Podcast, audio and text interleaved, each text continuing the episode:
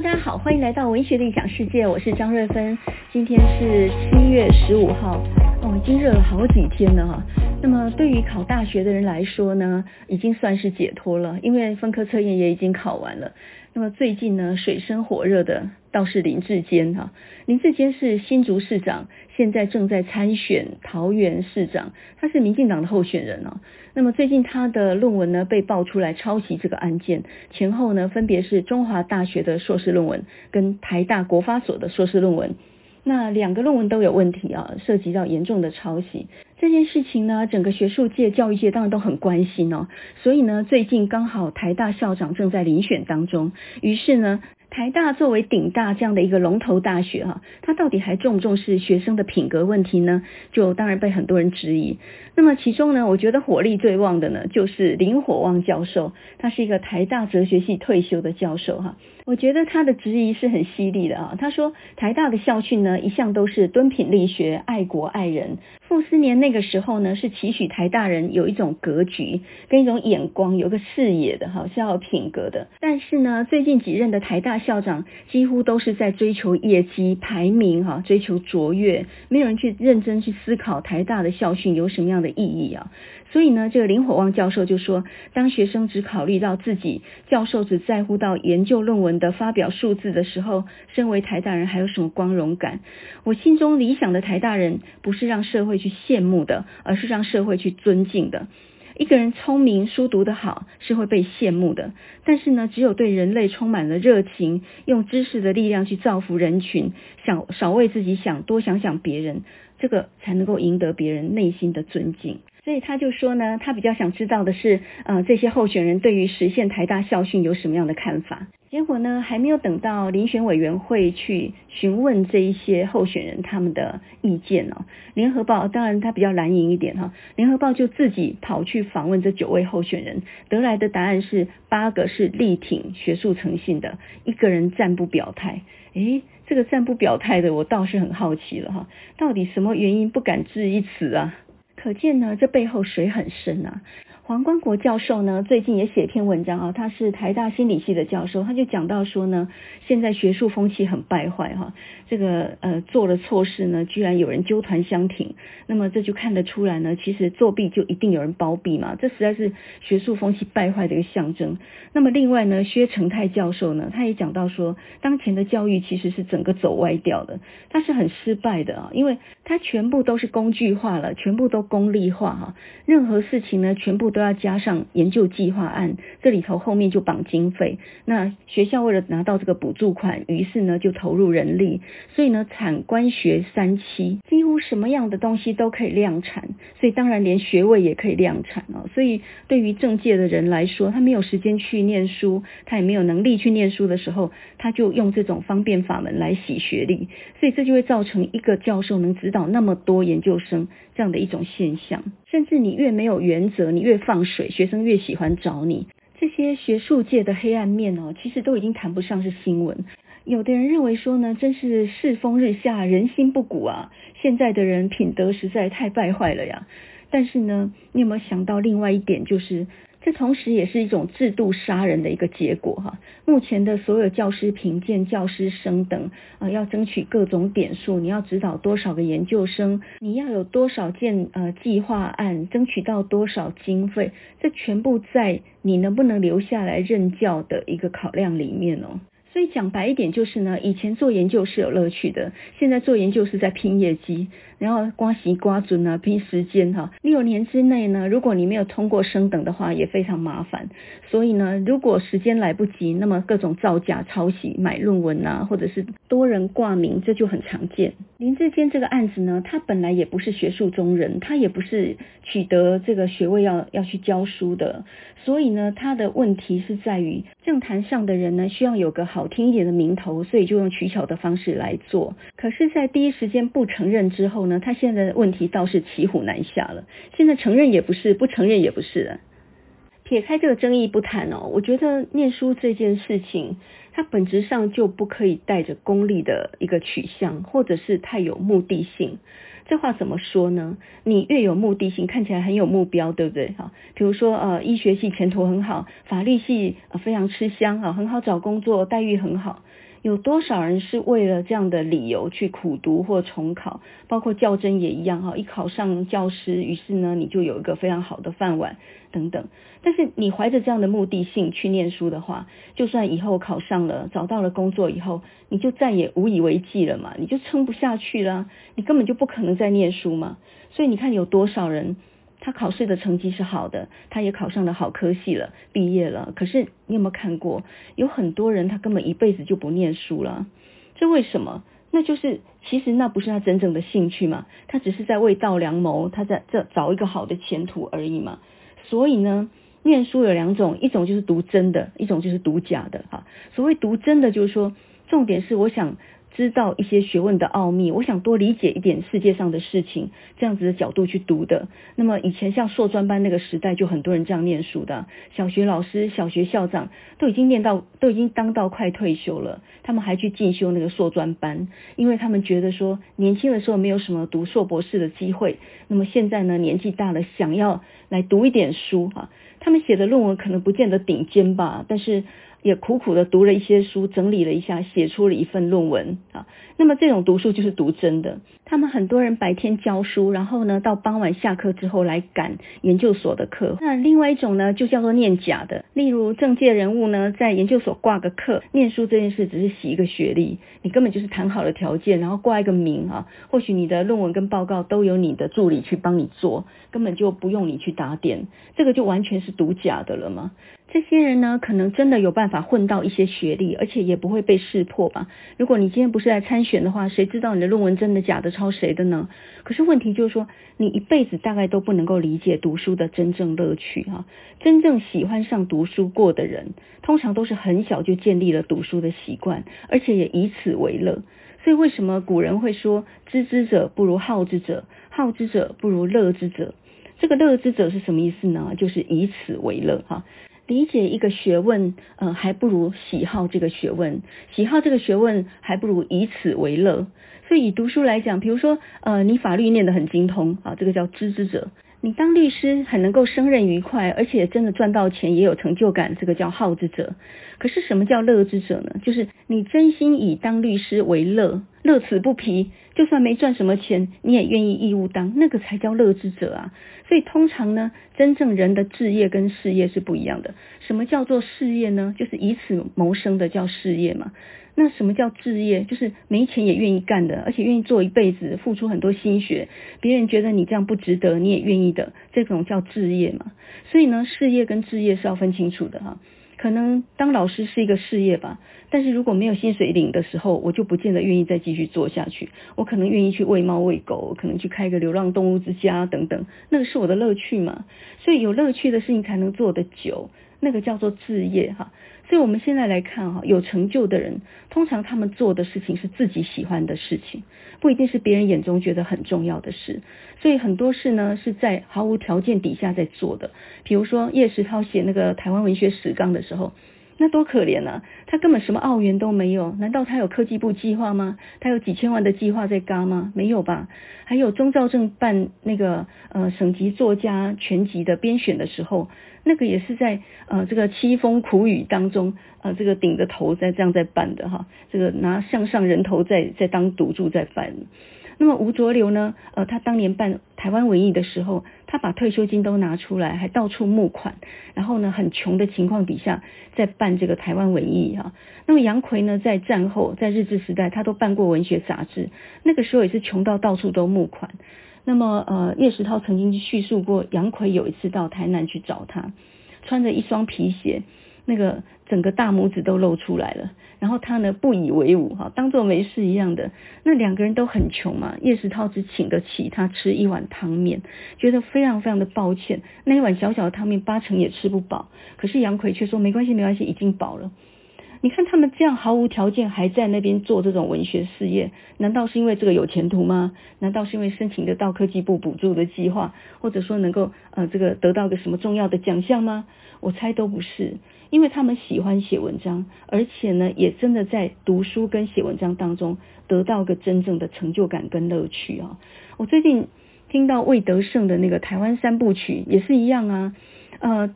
魏德胜是一个台南人嘛，那么在台湾三部曲，他是打算要拿台南，尤其是麻豆社来作为这个历史的中心哈。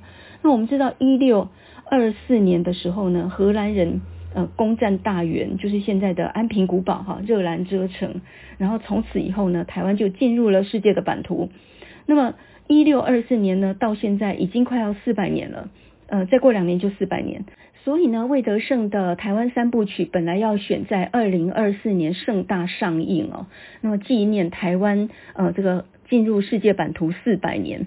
结果没有想到，因为疫情的关系，这两年完全不能拍片。这部片拍起来呢，听说一部就要十二亿哦，三部要三十六亿。前面呢已经完成了剧本，然后看景、训练演员这些功夫呢，现在全部都白费了哈。现在这部片子可能要改成用动画的方式拍，不过呢，用动画的方式一部也要五亿哈，成本也是相当惊人的。为了要呈现这样的一个一个可歌可泣的史诗啊，是要动员很多的人力物力的。那魏德圣就一直感慨说，国家的资金一直都没有办法能够一住啊，所以你想想看，发大愿然后想要做大事的人哈，从杨逵、吴浊流、钟肇政、叶石涛，嗯，或者甚至到魏德胜哈，他们都是很穷的，都是一穷二白哈，只有热情，没有半点现实条件，他们怎么敢做这种梦啊？啊，也就是说，呃，别人会觉得他很可笑吧？啊，你是凭什么？可是到最后能真正做成的，大概也只有这种人呢。所以呢，我们现在来当事后诸葛啊，你就会发现叶石涛他这辈子最重要的贡献啊，就是他七零年代台湾文学史纲这个系列啊，跟他六零年代写了很多小说和评论。这个六零到七零，这刚好是他最穷的时候哎。他有多穷呢？我们来念一念哦。他在一九六七年到一九六八年左右写给钟肇政的信啊。那么他那个时候呢，就是在车路前国小教书嘛，啊，非常穷啊。然后他就写信给钟肇政说：“我最近穷到快要发疯了，满脑子想的都是钱，可是我的作品就是没有办法替我带来多少恐慌凶。”说起来呢，穷是很能够折磨人的志气的哈。但是呢，他在写给钟肇政的信里面说。你看，好像我这样艰苦奋斗了二十几年，我照样没有写出什么好作品呢？对我这样的人来说，天才到底是什么呢？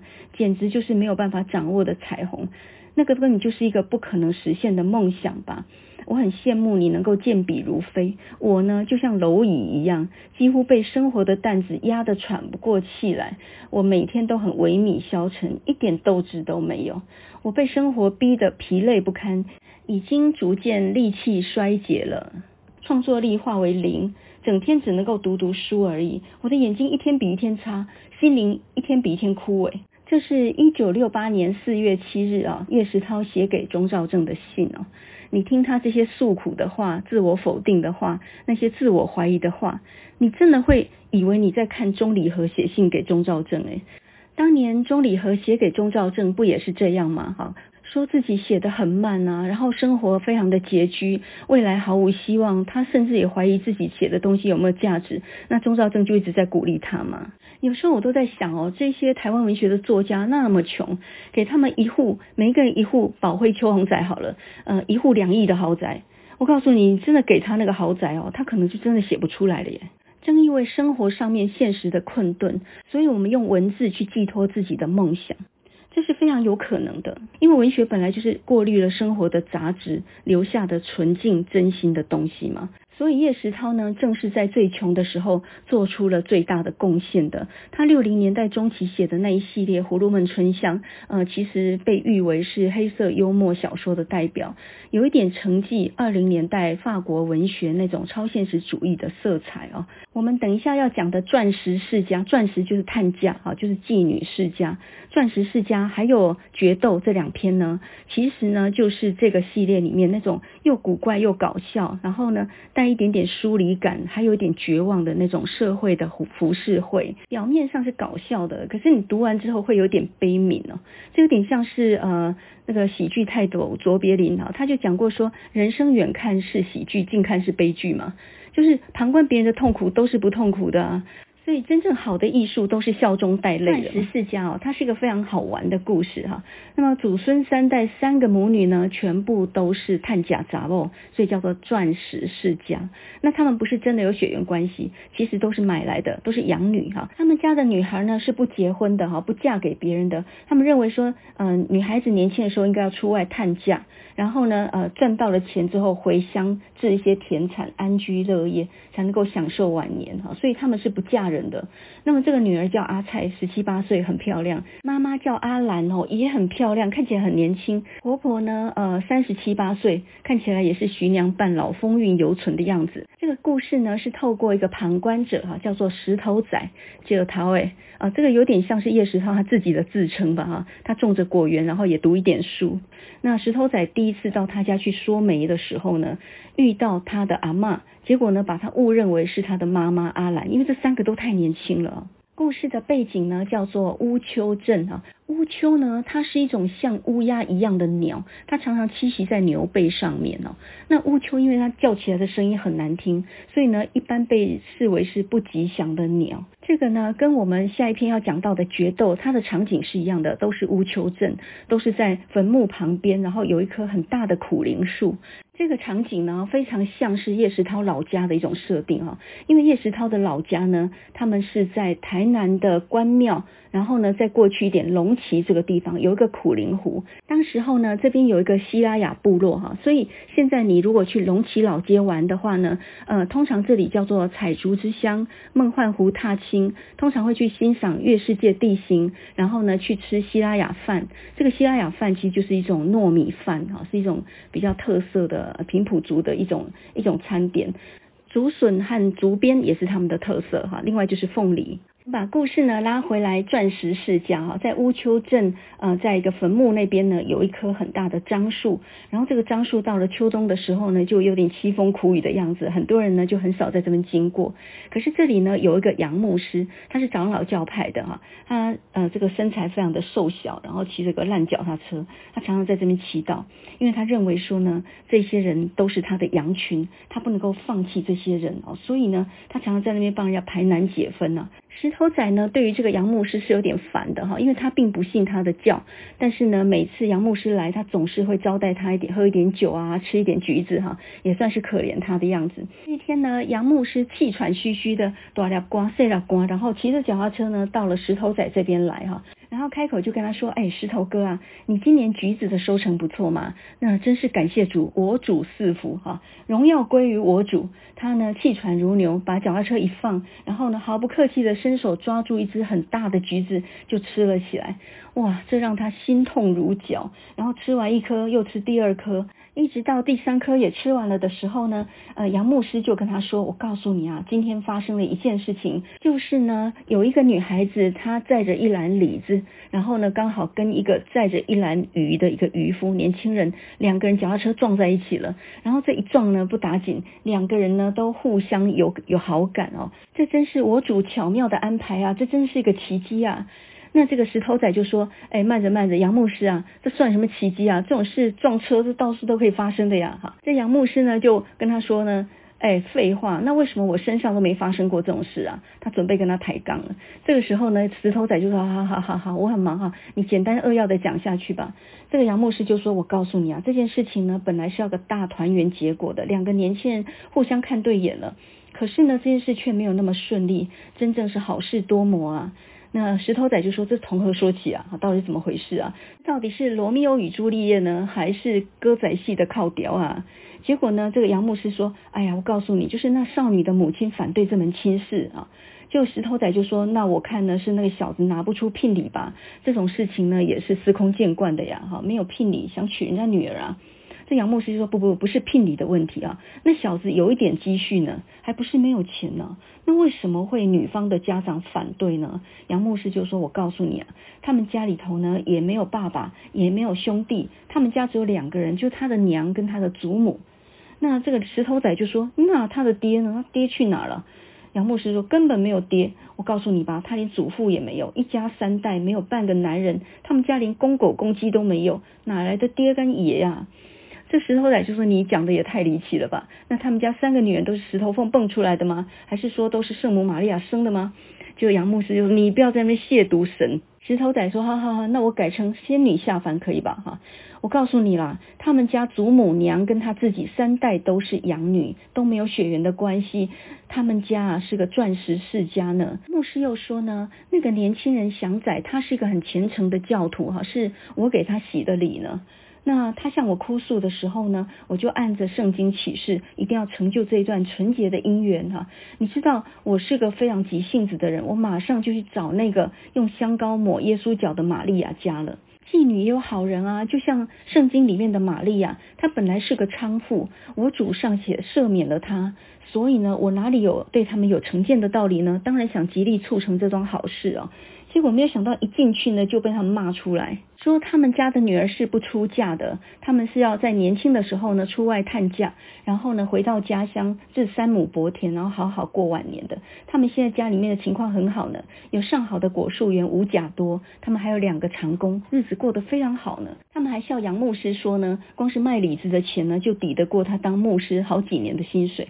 石头仔呢看到这个牧师头上光秃秃，剩下几根稀疏的头发。不觉就可怜起他来。你的意思是说要我帮你游说吗？啊，那么这个牧师就说，这件事情非你去一趟不行，因为你是这个村子里头唯一知书达理的人啊，而且你又是佛教徒，可能比较说得动他们吧。石头仔只好在他的脚踏车后架上面放几个橘子，来感谢他呢，给他上了一堂宗教课，希望这多汁的果实能够让他呢不再口渴，让他能够顺利的回到教堂。回到家里呢，他跟他的老婆说，他要去小皮村的阿兰那边。他的老婆说：“你敢去啊？你知不知道那个杨牧师没几天前才被他们用马桶跟马桶刷打出来？”结果石头仔一听大惊，真的这么过分啊？这下子他不只身去冒险不行了。听说这个牧师已经去了三次，然后三次都吃了排头哈，所以他就学着杨牧师呢，在樟树底下默祷了半天以后，骑脚踏车一个人呢奋力前往啊。结果到了那边以后，才发现不不得了了，这个地方呢景色非常的清幽，就好像是世外桃源一般啊。然后四周呢种着非常漂亮的花跟树，没有想到这个声名狼藉的钻石世家竟然这么漂亮啊。门口呢见到了年轻美丽的阿蔡啊，然后跟他说：“你就是。”阿蔡吗？我是乌丘镇的石头仔，杨牧师派我来的呀。他表明身份，然后这个阿蔡呢就掉下眼泪说：“杨牧师好吗？我很久没看到他了。”这个时候有个中年妇女在后面叫他：“谁来啦？”原来呢这就是阿菜的阿嬷哈。偷仔呢本来还以为那是他的娘阿兰呢，结果三个母女都出来之后，婀娜多姿，亭亭玉立哈，几乎不相信自己的眼睛。这个石头仔呢，展开三寸不烂之舌哈，就说：“哎呀，他们两个互相意爱，那你就让他嫁他嘛哈。”阿蔡的娘跟他的阿嬷呢，都不赞成他嫁出去。他们认为说，一个女人呢，要清清白白的活下去，要过好日子，只有去钻石哈，不要去嫁人哈，因为嫁人是最不值得的。那当阿蔡表明他想嫁祥仔的时候呢，他们两个就说。我看这样好了，你要嫁谁，我们也不反对。这个家就拆散好了，各找各的生路去。你娘跟我也一并嫁出去算了。干脆呢，你请石头哥帮我们做个媒啊，或者这样子好了啦。你石头哥呢，既然是堂堂男子气概，干脆呢，我嫁给你好了。那个阿兰就这样说。这下轮到石头哥大败，然后他才想到说，还好呢，没有像杨牧师这样挨到马桶刷，那这已经算很不错了。几天后呢，他在教堂里面看到杨牧师。那么这个杨牧师身上那一套破烂不堪的西装更破烂了。然后呢，他的领带就好像一条麻绳这样垂下来。他的整个人呢，就好像舞台上的小丑一样哈，精疲力尽，垂头丧气。这个石头哥呢，看到这个呃杨牧师呢，他也开始可怜他哈。那么这个人们呢，是这么样的背叛福音的，而这个牧师咬紧牙关忍受这种心理的创伤，恐怕都是站在精神崩溃的边缘了吧哈。那么在回来的路上呢，他就遇到了这这一对恋人，在坟墓旁边的樟树下面，男的正在安慰女的说：“阿蔡，我们不能私奔哦，因为这是背叛我的信仰的，而且这样会辜负牧师的一片苦心。我宁可等待，看看有没有其他的办法。”阿蔡嚎啕大哭的说：“不然干脆我们一起吃农药死了好了。”这个祥仔就说：“不行不行，我们不能自杀，这是我主不允许的。”这个看起来就是快要变成悲剧的一个罗密欧与朱丽叶的故事呢，居然因为一个暴风雨，然后呢就产生了一个非常大的转折。当天晚上呢，呃，山洪爆发，台风来袭，然后石头仔去找杨牧师，还有祥仔，他们本来几个年轻力壮的人呢，打算要去救别的村庄淹水的。然后呢，这个时候呢，这石头仔灵机一闪，他就突然想到说，哎，有主意了，就跟杨牧师说呢，哎，我倒想去小皮村，你让祥仔跟我走。牧师就说：“哎呀，你这个计策好啊，真不愧是乌丘镇的诸葛亮啊！你简直就是先知约翰在那个旷野里面大声叫人悔罪的使徒啊！”牧师叫他们赶快去，赶快去，天赐良机啊！你若好好利用的话呢，哎，这下子呢，这件事就全部都解决了哈。结果等他们一去呢，那个小皮村果然是淹没在泥水里面。石头仔跟祥仔呢，赶快呢就到水里面去救他们母女三个人啊！再晚来一点的话，恐怕连屋顶都冲走了哈。所以祥仔。赶快去救阿菜，然后呢，石头仔只好爬上屋顶去救他的娘跟他的呃这个阿妈，背两个女人下来不是什么问题，可是呢，轮到背那个阿菜的娘阿兰的时候，她死也不肯用双手抱住我，她在屋顶上扭扭捏捏撒娇说她没有被男人背着的经验，这实在是太不成体统了，这简直就是叫人羞死，太不好意思了嘛。那么阿兰这个谬论呢，让我啼笑皆非哈，顾不得他在那边卖弄风情，一把就搂住他，连拖带拉的把他拉下房顶。这个场景真的是好笑，真的让人想到七等生不是有篇小说叫做《我爱黑眼珠》吗？那么《我爱黑眼珠》里面的李龙弟啊，就是男主角，他救了一个在洪水当中的妓女，反而没有顾到他太太已经被洪水冲走哈，那这个不是被人家骂得很惨吗？哈，那这个钻石之家这个故事呢，他刚好反其道而行哈。那么洪水当当中呢，英雄救美，然后就成就了一段良缘哈。因为呢，阿蔡的娘跟他的阿嬷死都不肯把她嫁出去，所以呢，这个祥仔就答应让他们入赘。另外呢，杨牧师本来坚持要在教堂行婚礼的，呃，结果后来在村长之高伯的这个协调之下呢，就在教堂行婚礼，但是呢，后面还是用这种古老的习俗呢，在八仙桌前面磕头，然后呢，宴请宾客哈，那这样中西合璧，这样也算好了。结果比较搞笑是后面。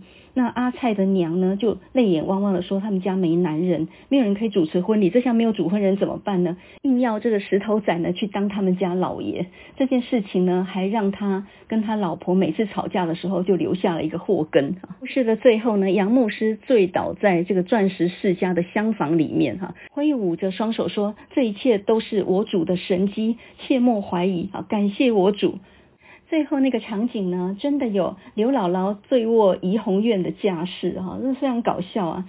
那么也很适合演舞台剧的呢，还有决斗这一篇啊。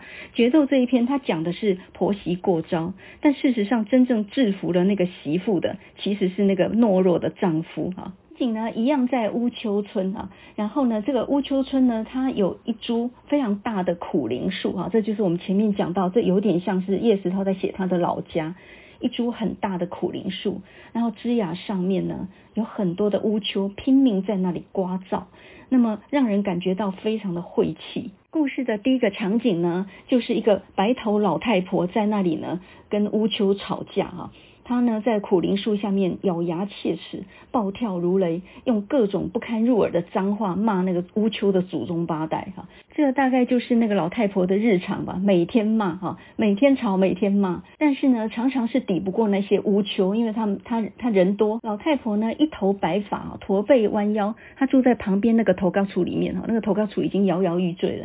这老太婆呢，叫做卢嫂，她六十几岁了，然后是一个很难缠的一个老太婆哈。她本来是有个儿子叫红木仔哈，昂巴啊。那她本来是一个伐木工人，好像也帮她儿子娶了一房媳妇。可是现在呢，就只剩个孤老太婆守着一个颓起的老屋子啊。这老太婆呢，平常做人并不怎么好，在杂货店买东西的时候呢，常常把这个杂货店气到七窍冒烟哈。她不但买东西斤斤计较，而且呢，还有顺手牵羊的美德。但是大家都不太敢惹她哦，因为她有一套巫术，这套巫术听说是山地人教她的。然后呢，她可以偷偷的吐一口、吐一口口水在你的茶杯里头，然后你们家就非死即伤啊。总之呢，在一般人的眼中，他不但泼辣，一天到晚跟乌秋在那吵架，同时呢，他的心肠很黑，简直跟巫婆差不多。有一天早晨呢，这个石头仔他正在那里呃耕果园的时候，这个时候呢，看到卢嫂从吊桥那一头向他走来，然后呢，后面带着一个垂头丧气的儿子啊，原来呢那个儿子就是红木仔啊，就是那个昂巴啊，那个样子呢，很像是一只凶狠的牧羊犬带了一只非常驯良的乳羊一样。这卢嫂呢，看到石头仔，就跟他说：“哎呀，石头哥，好久不见啊！呃，你一向呢都是为人正直的，仗义执言的哈，肚子里又有点墨水。我有件事情，不晓得你愿不愿意拔刀相助呢？”然后呢，这个石头仔就说：“哎，那个你别着急啊，有话好说哈。”他其实也怕他。那么这个卢嫂就跟他说：“哎呀，说来话长啊，我告诉你啊，这个红木仔呢，自从他爹死了以后，我辛辛苦苦养他长大，无非是指望他出人头地，又花了两万四千块的聘金帮他娶了一个媳妇，本来以为以后可以过一些安稳的日子，没有想到呢，他几年内不但半个小孩也没有生出来，而且你如果讲到他的话呢，他就理直气壮的说。”红木仔没种啊！啊，这个男人不像个男人啊！后来这个女人呢离家出走，外面呢偷 K 呀，然后现在也跟那个情夫住在一起哈。这个卢嫂呢越说越生气，然后用指头戳着他儿子哈，恶狠狠地看着他。那么这个红木仔呢，他呃任由他妈妈这样骂啊，就是在那边傻笑。然后呢，这个石头嫂她说：“哎呀，红木嫂跟人跑了，这是如何说起啊？”他虽然没有见过红木仔的老婆，但是呢，心里面倒是有一点同情他，竟然有勇气摆脱这个像母夜叉一样的婆婆哈，这真的是不愧为现代的台湾娜拉哈。卢嫂呢就跟石头仔说：“你真的没听过啊？”那这个红木仔就说：“娘，石头哥这几年关在屋子写文章，他没有出过门，恐怕是真的没听说过。”这个卢嫂说：“你闭嘴！你自家的老婆偷汉子，你现在居然还拿不出个办法来。”那这时候呢，这个石头仔就说：“呃，那这么说，你打算把红木嫂找回来团圆吗？”这个卢嫂就说：“哦，不不不不，我没有那个意思，那个烂货我也不想要了，我打算去衙门告他，让他们这对奸夫淫妇呢尝一尝铁窗的滋味。就是说呢，我是来托你帮我写状诉状的。”那么这个石头仔就说：“哎，这个诉状呢，一经提出就要请律师哦，请律师可是要花不少钱的呢。”这个李卢嫂就在心里盘算哦，他那那怎么办呢？这个石头仔就说：“我看这样好了，你先找村长出面，然后去调停看看，去找这个红木嫂跟情夫谈判，叫他们两个人拿出一笔钱来遮羞。那如果谈不拢，再来告也不迟啊。”卢嫂一想，哎，这个想法是对的。后来他真的去找村长，然后呢，村长来找石头仔就说：“哎，石头仔，你知不知道红木嫂搞上了谁呀？”他说：“你知道吗？他搞上的就是龙山哥，龙山哥是个杀猪的哈。”然后这个石头仔一想：“哎呀，糟糕，是阿龙哥啊！阿龙哥杀气腾腾的，看那个样子呢，杀猪的时候是个好汉，惹上这个凶神恶煞还得了。”正当这个石头仔呢，正在那里呃这个打心里打鼓的时候，这时候呢，村长就跟他讲了一些话啊。村长果然是村长，他调查的比较清楚哈。他说，其实那个红木嫂啊，长得非常丑，然后呢又酗酒，所以呢没有人喜欢她。那么红木嫂是自己去盘缠上了阿龙的啊，趁阿龙喝醉的时候成了好事，所以呢，他把阿龙嫂跟孩子都赶出去，他硬搬进去，鹊巢鸠占啊。那么现在阿龙也很想把他赶走，只是赶不走而已。所以现在的重点不是阿龙，现在的重点是没有人能够制服得了红木嫂。那石头仔呢，一想啊，这绝了哈！那天底下唯一能够对付红木嫂这个泼辣的女人的，就只有那个卢嫂那个疯婆子了。所以呢，干脆我们一起陪卢嫂过去找红木嫂，然后呢，他们两个女人呢婆媳对招哈，那我们就冷眼旁观，这是一场女人的决斗啊。然后呢，这个村长就说：“哎呀，我跟你讲，这个事情可麻烦了哈，恐怕这两个女人呢会互相抓头发在地上滚呢。我看我们需要几个见证人，不然的话呢，可能这件事情还不一定能够了。于是呢，这个村长呢就找了石头仔，他们讲好了，就说隔天呢就陪着卢嫂去找这个嗯红木嫂决战。”那么第二天早上呢，当村长跟石头仔去卢嫂家的时候呢，那些乌秋又在这个大的苦苓树上面呢，在那里刮噪啊。不过今天呢，卢嫂没有时间去管那些乌秋了。村长呢，当面就问这个卢嫂说：“你怎么打算？”卢嫂就说呢：“那个烂货我不要了，他只要还我聘金两万四千元，我再给红木仔再讨个媳妇就好了。”那这个村长就说：“我告诉你，你不要唱歌仔戏了，好不好？我本来不想揭你的疮疤，但是现在呢，也不得不说了，你那个媳妇根本不是两万四千块的聘金娶来的，好吗？那根本就是有一个老乞丐带来的一个没有人要的小女孩，所以呢，她无依无靠的，在这个老乞丐死了之后呢，她就投奔了你，呃，就你就收容了她。”所以呢，你根本就没有付聘金，好吗？到现在也没有入户口嘞，他根本也不算你的媳妇诶，也没有人吃过你摆的喜酒诶，你骗得过刚来的这个石头仔，你可骗不过我，好吗？卢嫂被他戳破了，但是呢，他还是说，话虽然这么说吧，可是我养了他那么多年，哎，难道我不用一点粮食吗？结果这个知高伯说好，那你这话说的也像样。虽然你的媳妇偷人是不对，不过呢，叫阿龙把一些钱拿出来当遮羞费就好了哈。可是你得把媳妇劝回来啊。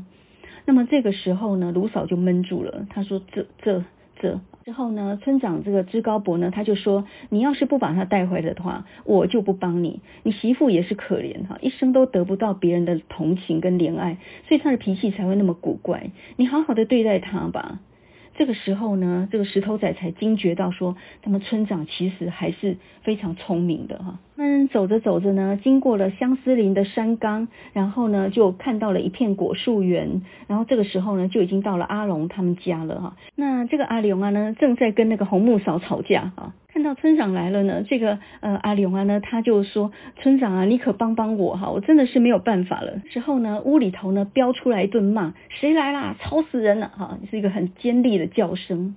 然后这个时候，全部人都神经紧绷啊。这个时候呢，这个阿龙啊跟那个红木仔呢，他们两个人站在一起，脸色发白哈，显然看到这个凶恶的婆娘呢，吓都吓死哈。那么这个时候呢，只有一个人眼光炯炯、虎视眈眈的瞪着屋子。这个人呢，就是那个疯婆娘卢嫂哈，就是这个婆婆。然后呢，她就好像一头虎老虎要去跳起来扑杀一个小白兔一样哈。这时候石头仔的耳畔呢，仿佛响起了一阙斗牛士之歌，那雄伟的旋律肃然挺立，等待着屋子里的红木嫂出来亮相。这决战呢，一触即发。他本来期待呢，有一个高头大马、非常凶悍的女人出来哈，拿着武器。没有想到呢，从屋子里走出来的红木嫂呢，非常的矮小，而且呢，长得也非常的丑。她丑到一个惊人的地步了哈。这时候他才知道，呃，村长所说的她非常丑的含义是什么东西。她的丑恶呢，让人感觉到有种咄咄逼人的巨大的贺主力量哈。她简直就是造物主呢失手捏成的生物。这时候呢，石头仔吓呆了。可是呢，婆媳两个仇人相见，分外眼红。就在这个时候呢，暴风雨一触即发。那个丑女人呢，就尖声高叫说：“是你，你来干什么？”婆婆呢，威风凛凛的说：“你这个不知羞耻的娼妇，你还有脸见我呢？给我跪下来认罪啊！”那么这个时候呢，这个红木嫂她她说：“你才不知羞耻嘞！你有什么脸能够称婆婆？你什么时候明媒正娶的把我娶过去的？你给我滚！”那么就在这个时候呢，红木嫂像一阵风，像一只剽悍的山猫扑上了卢嫂。卢嫂呢惨叫一声，就跌了个狗吃屎，然后四脚朝天挣扎哀嚎。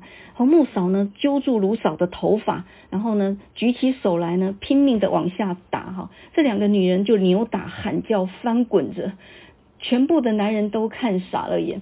就在这个时候呢。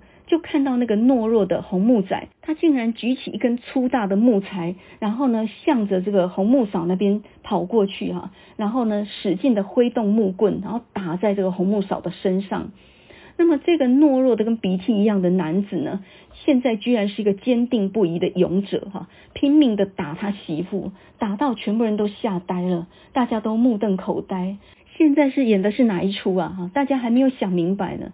那么这个红木嫂呢，刚开始不相信自己的眼睛，她那个懦弱的丈夫居然能够拿着一根非常大的木材，然后呢把她打到像狗一样爬哈，这个是她一向瞧不起的丈夫，她的惊讶呢真是非同小可，所以呢她就猛力的往她的丈夫那边冲过去，然后抓住红木仔哈。然后这个石头仔说：“我仿佛看到他锐利的牙齿已经咬到了红木仔细小的脖子上了。可是这时候瘦小的红木仔呢，他居然屹立不倒，然后呢，还是继续的打这个红木嫂啊。他非常的坚定，而且呢，非常无情的就打着他这样子。突然之间呢，红木嫂瘫痪下去，他用手掌掩住了双眼，伤心欲绝的哭了起来。他的乖戾跟顽强呢，好像春天的雪花一样融了，他就变成个嘤嘤啼哭的一个幼儿，好像需要人安慰他一样，是一个很孤独无助的一个小孩一样。他就好像一个出生的牛犊一样，乖乖的伸出脖子，让红木仔套上了他的车轭了。这个故事呢，最后一幕就是，呃，在这个苦苓树上面呢，乌秋还是一样的刮噪着，只是下头这个摇摇欲坠的头角厝里面呢，居然是一幅甜蜜家庭的画面，在昏黄的灯光下，红木仔呢把白饭爬进自己的嘴里，卢嫂已经喝完酒，在那里自己剥花生米，而这时候红木嫂呢举起筷子夹了一块鱼，放到了红木仔的碗里面。那么这时候呢，看到石头哥来了，他就说啊，石头哥，你请坐啊。红木嫂呢，客客气气的殷勤招呼着他啊。然后呢，这个石头仔就说，这是你托村长办的户口哈，证婚人就是我跟村长，从此以后呢，你算是他们家名正言顺的媳妇啦，恭喜恭喜哈。他在红木仔家里面呢，喝了一杯酒，当做是庆祝。然后呢，在他们家的那个院子里面，就看到了一堆黑豆，这个呢，就是阿龙赔给他们家的遮羞费。石头仔呢，踏上了归途。呃，他看到呢，夜色四合，说呢，还在那个大苦苓树上面叫哈，还是一样非常恶意的、非常难听的叫声。只是那些鸣叫声，好像没有感觉像以前那么刺耳跟不吉祥了。这个故事啊，我觉得蛮高明的哈。他首先呢就讲到了，呃，卢嫂看起来像是个恶女人，就好像那个红木嫂一样啊。这个世界上呢，其实没有绝对坏的人哈。那么很恶劣的人、很凶悍的人背后，也有一些委屈或者一些伤心。本来以为是婆媳两个人之间的决斗，就弄到最后呢，原来是这个丈夫的男子汉气概拿出来之后，制服了这个女人，而且这个女人也感受到她丈夫要她回去这样的一个心。所以呢，当他感受到被需要的时候，他终于驯服了哈，驯服的跟一只猫一样。原来他也是需要人关心的。那这个故事哦，它的冲突感跟张力非常大哦，真的是很适合演舞台剧的一个故事诶。在叶石涛的笔下呢，我们看到他不着痕迹的透露着他的家族密码，也就是呢所谓的呃苦苓树或者相思林哈，或者是西拉雅族、平埔族这样的一些符码哈。我们上次讲过啊，如果你不懂日文的话，大概呢就没有办法重现叶石涛笔下的老台南。那么老台南的另外一个密码，恐怕就是西拉雅平埔族，因为呢，台南这个地方在以前的西部平埔族当中是一个非常重要的据点啊。比较重要的几个番社呢，比如说呢，佳里，那么佳里呢就是呃萧龙社哈，萧郎，那么这个地方呢，也就是北投洋，又叫做北投洋哈。那么家里这边出生的名人很多啊，比如说像吴新荣医师，还有呢像诗人杨子乔，都是家里这边的人哈。那么另外呢有麻豆麻豆社嘛，那麻豆社在当时候呢是荷兰人来这边建立第一个教会的，所以麻豆这个地方呢，它信教很早，而且呢它也是汉化的。非常早的哈，非常有文风，因为很早就开始呃开垦，然后很有钱呢，也比较有读书，所以家里跟麻豆这两个地方都是比较富有的，那出了比较多的读书人，那在当时候的番社当中都算大的。另外呢，在现在的善化附近呢，以前叫做马嘎流湾哈木家流湾社。还有呢，在南边一点呢，有一个新市，呃，就是以前的新港峡新港社啊。那么荷兰在这个地方呢，设立了第一所学校。这里还有一种全省独有的一种莲雾，它是一种青绿色的莲雾，好像个小铃铛一样的，它是白白的，有点绿绿的颜色。这种绿色的莲雾呢，各地都没有，因为我们到处看到的莲雾呢，都是红色的哈，很少是这种青绿色。那这种清脆的莲雾呢，就出现在叶石涛的小说《西拉雅族的后裔潘银花》里面，这也是潘银花的故乡。所以呢，青莲雾其实就标志着新港社当时候受到荷兰的影响啊，所以非常有荷兰风的一种一种水果。台南很多地方啊，全部都是平埔族的语言。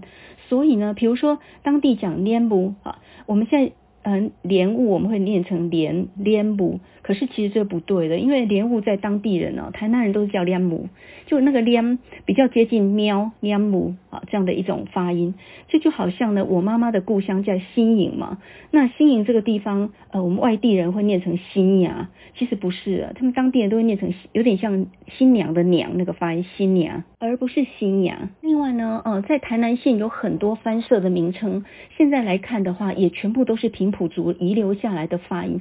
比如说麻豆的北边有一个叫嘎连邦，嘎连邦这叫加碾邦哦，这种这种音完全是平埔音呢、台南的东山呢，现在有一个非常大的西拉雅的聚聚落啊，叫做吉贝耍，叫做嘎巴耍。嘎巴耍这这种音呢，完全就不是汉人的音哦。哎，我们都知道呢，这个马刀这个名词哦，其实就是来自于平埔族的语言，叫马道。马道就是眼睛的意思，也就是交通的枢纽，这个地方的中心这个意思。所以很多平埔族的音到现在都留下了我们身世的证据哦。像我们刚刚讲的这个嘎巴刷，嘎巴刷这个地方呢，它其实那个嘎巴刷的意思就是木棉花，木棉花的聚落叫做嘎巴刷。那这个地方的人呢，只要春天看到木棉花盛开，就知道要下水田要耕种了。比如说现在台南的新化，以前呢是叫做大坝港啊，这个就是杨逵的故乡啊。那另外呢，比如说像玉井，玉井那个地方呢，以前呢就叫做大巴尼啊，乔八年事件后来改名为玉井的。那么在呃海边那边将军那边呢，啊，叫做甌汪，甌汪这个也是一个平埔族的番社。从这些怪怪的地名呢，比如说什么嘎巴刷啦，或者是什么呃马嘎里湾呐，或者是大巴港啊，还有嘎达巴尼呀，哈，这些你都可以看得出来那个平埔族的遗迹。说老实话，台南受到平埔族的影响是非常广泛的哈。有长山公，无登山妈，所以呢，呃，汉人的移民第一代大概来到这边呢，都是娶的是平埔族的熟番啊这一些女子。所以呢，我们的血裔跟血统里面其实有很大一部分是平埔族哈。那么根据林妈利教授的研究，台湾人的基因里面大概有百分之八十左右或以上都有平埔族的基因哈。那根据陈耀昌教授的研究呢，呃，台南这个地方因为荷兰统治了三十七年，所以呢也留下了呃白人的基因，所以台南这个地方呢不但混语，它其实是混各种血统的哈。这里头呢最明显的就是汉人、平埔族还有荷兰人。那我自己呢就非常怀疑，我根本就有平埔族的血统，因为呢我的祖父是麻豆来的，那我的祖母呢是善化哦，善化就叫把咖喱湾嘛，刚刚我们讲过啊，那个麻豆社哈，两个都是平埔族的番社，很大的番社，我有可能没有平埔族的血统吗？那我妈妈呢，她是来自新营的，那新营这个地方呢，以前叫做多罗国社。哦，这马西吉的看起来就是番社的地方。根据网络上呢，有一项呃测试，就说怎么样看出你有没有平埔族的血统呢？很简单，你就是呢把手弯起来，然后呢手背朝向自己，你就会看到你的上手臂或者下手臂这边浮现一条线啊，这是一个证据。那么另外呢，就是你的脚趾甲那个小指头那边有没有你的指甲有没有裂成两半？如果裂成两半的话，你八成就有平埔族的基因。有。有几件也蛮有趣的事情哦，就是全台湾只有台南这个地方呢，把番茄叫做柑仔蜜，柑仔蜜就是平埔族的音。另外呢，沙巴希，那么平埔族是一个马沙巴，好马沙巴。另外呢，我们现在说捏陶卡帕带，好帕带这个也是平埔音。还有呢，啊林甘马塞马塞，好就是喝醉酒了，叫做林甘马塞马塞。这个那是因为平埔族有一种酒叫做马西卡。那再来呢，就是平埔族有一些习俗，到现在呢都还在我们的文化里面。比如说，我们称坎丘，坎丘这个就是平埔族称另一半的哈。那呃，另外就是台湾的习俗里面呢，有所谓的波古贼大威哈。娶一个某，看牙三个天公祖啊，这都说明了当时候呢，平埔女性她们是母系家族，也就是她们以母系为尊的。那么女人拥有田产，所以呢，当你娶了个平埔女人的时候呢，呃，你就等于拥有了他们家的田地啊，这叫做娶一个某，看呀三个天公祖。平埔族呢，他们原先是拜阿里做的，就是拜女子的神哈，所以他们是母系社会。那在叶石涛的小说《西拉雅默忆潘银花》里面，它完全就是一个大地之母的形象。也就是说，呃，潘银花象征的就是台湾这块土地哈，它是以女性以身体为中心的思考，那么它不是依附在汉人的呃这种传统的家族体系里面的。潘银花这个故事呢，它其实也象征着台湾的一种包容性，就是它对于外来的移民呢，还有呢，对于很多的侵略者或殖民者，它一样都是包容的，然后呢，孕育出了下一代，哈，有这样的一种象征的意义。这个故事呢，刚开始的时候，呃，就是十六岁的潘银花，那么他们家呢是在新市，也就是新港社哈。他的父亲叫做潘宏头。哎，说到姓潘哦，呃，一个水，然后一个帆，水边之帆。所以呢，平埔族很多人都姓潘。比如说有个歌手叫潘越云，一看他就平埔族啊。哈，不过呢，他是高雄人，所以他应该是马考道族的哈。这个潘银花呢，刚出场的时候才十六岁，然后年轻漂亮哦，非常有活力。天呢，他呃在果园遇到个年轻人，受到了枪伤，然后原来是打猎受伤了，他就跟他的父亲用牛车呢载他回去赤崁楼。这个年轻人姓龚，他们家住在台南，也就是赤崁楼对面那边有一个叫做范进士街哈，就是一个台南的闹市。那潘银花跟他的父亲呢载他回去啊，这个大家庭呢就把潘银花留了下来，留下来服侍他当婢女哈。然后呢，呃，他的母亲就找这个阿春姨哈，就是一个昂阿姨卜卦，就是当地那个平埔族的。巫师啊，哈，那卜了一个卦呢，这个卦里面就写说呢，潘银花呢坐在一个大厅堂上面，然后抱着一个小孩，然后到最后呢，这个大宅子起了火。那么这个卦也不晓得是吉利还是不吉利了。总之呢，潘银花呢就到了这个府城的公家去当他们的二少爷的婢女了。那么有一天呢，他在帮这个二少爷铺棉被的时候，吊蚊帐的时候，两个人很自然的呢就成就了好事哈。那么从此以后呢，他就夜夜陪宿，后来很快他就有了身孕。然后呢，这个头家娘呢叫他做小的，因为这种大户人家不可能娶她当正房嘛哈。那么也给了他一笔钱。可是呢，潘银花带着小孩毅然决然的离开了公家。虽然在公家呢吃穿不愁，可是呢，他觉得这种生活不适合他啊，好像是一个被养在鸟笼里的金丝雀一样，非常的不自由。他背起小孩呢离开了这个地方，他回头的时候看了府城一眼，正当夕阳西下的时候，好像天火下降一般，印证了昂阿姨的预言。银花呢，回到大内这个部落，他买了一个芒果园哈，拿着这个头家牛给他的钱，他打算自力更生，并且呢，打算再找一个人嫁。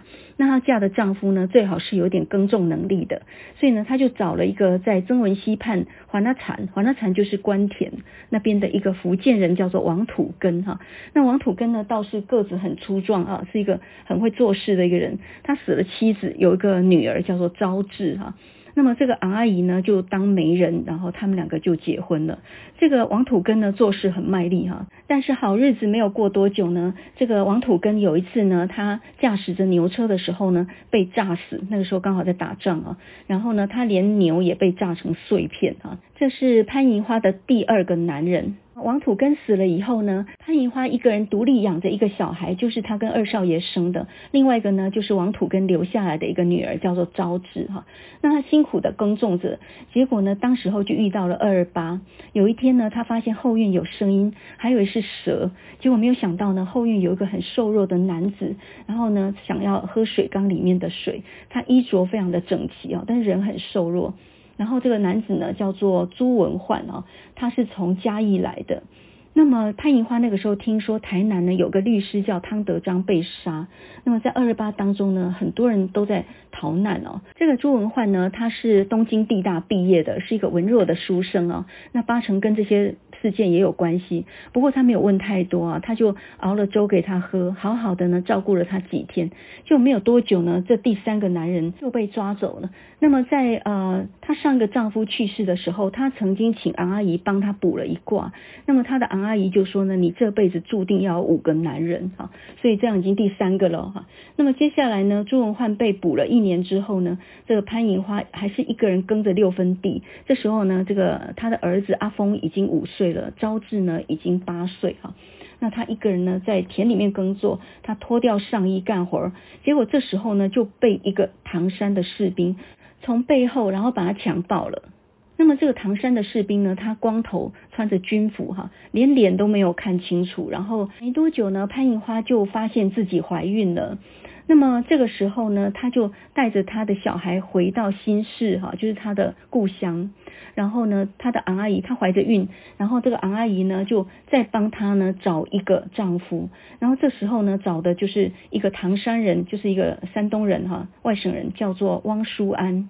那么这个汪书安呢愿意被他遭罪哈，所以就两个人就成了。那他们还讲好说，如果生男孩的话，还是要姓潘；女孩的话，就姓男方的姓。姓汪，这种招赘的母系社会的习俗，哈，这完全是希拉雅的。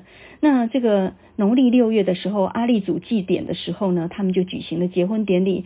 然后呢，是在知母义村，哈，也是一个很著名的希拉雅村举行的。汪淑安从此呢就进了潘银花的户口，这个呢就是潘银花的第五个男人。她是带着身孕嫁给汪淑安这个外省人的，所以很快的呢就生下一个孩子。那么现在呢，她就有两个儿儿子一个女儿了。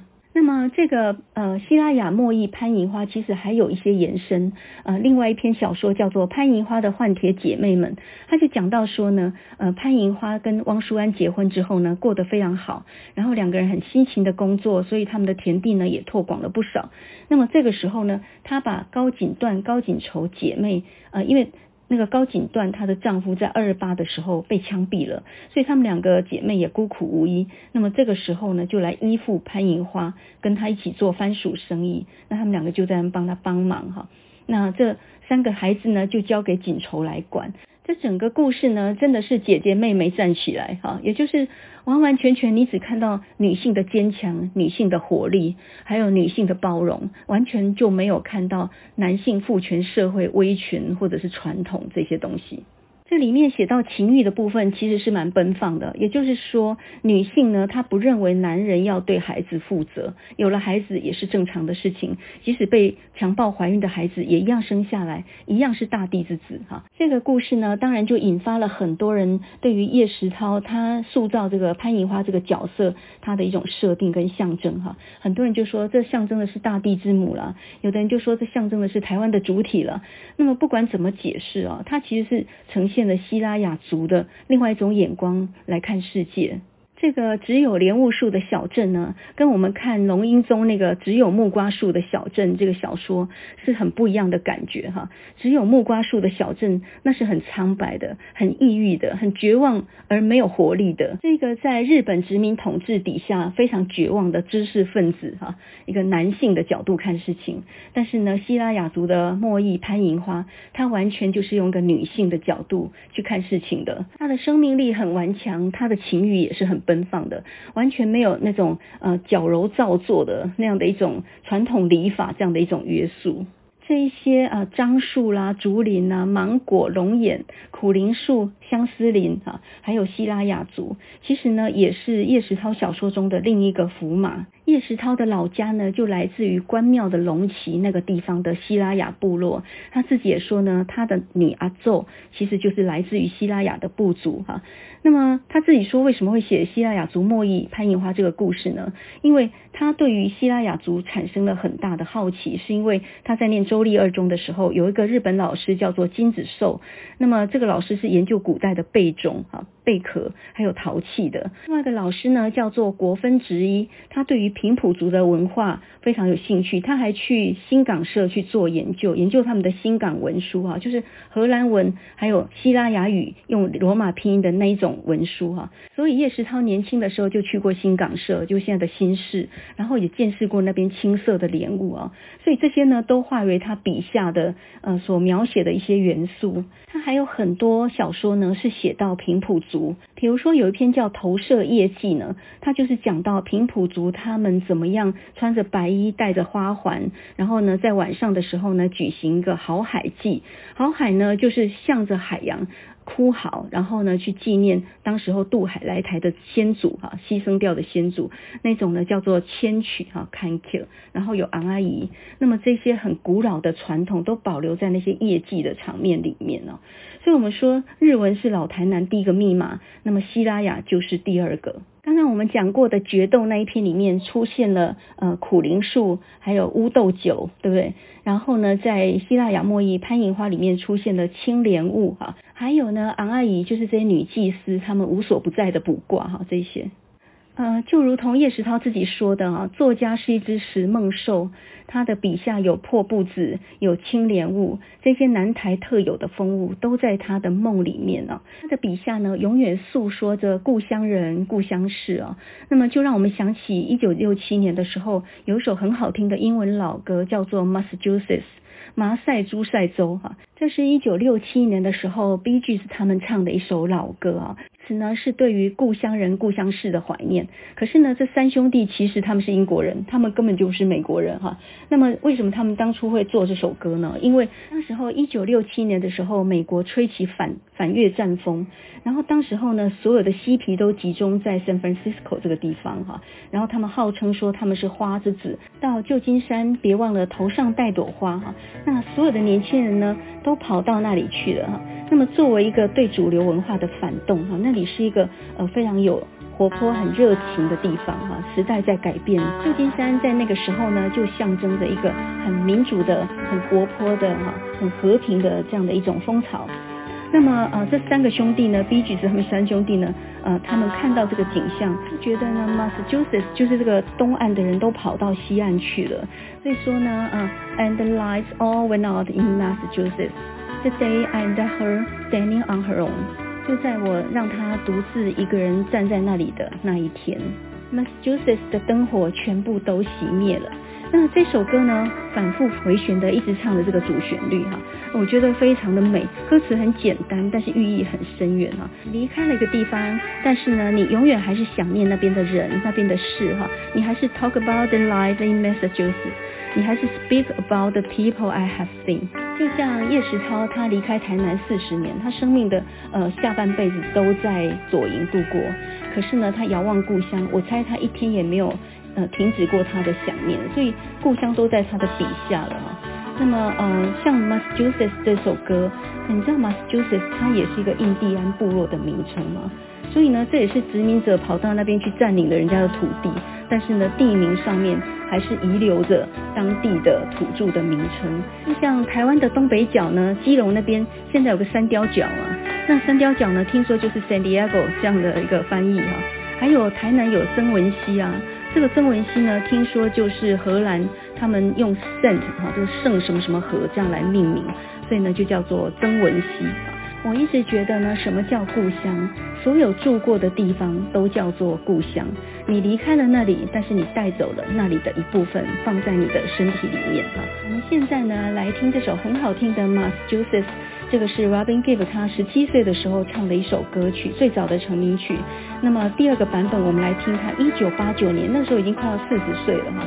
但是呢，中年的他再来诠释这首歌曲的时候，我觉得另外有一种很成熟的韵味，一样是好听的哈。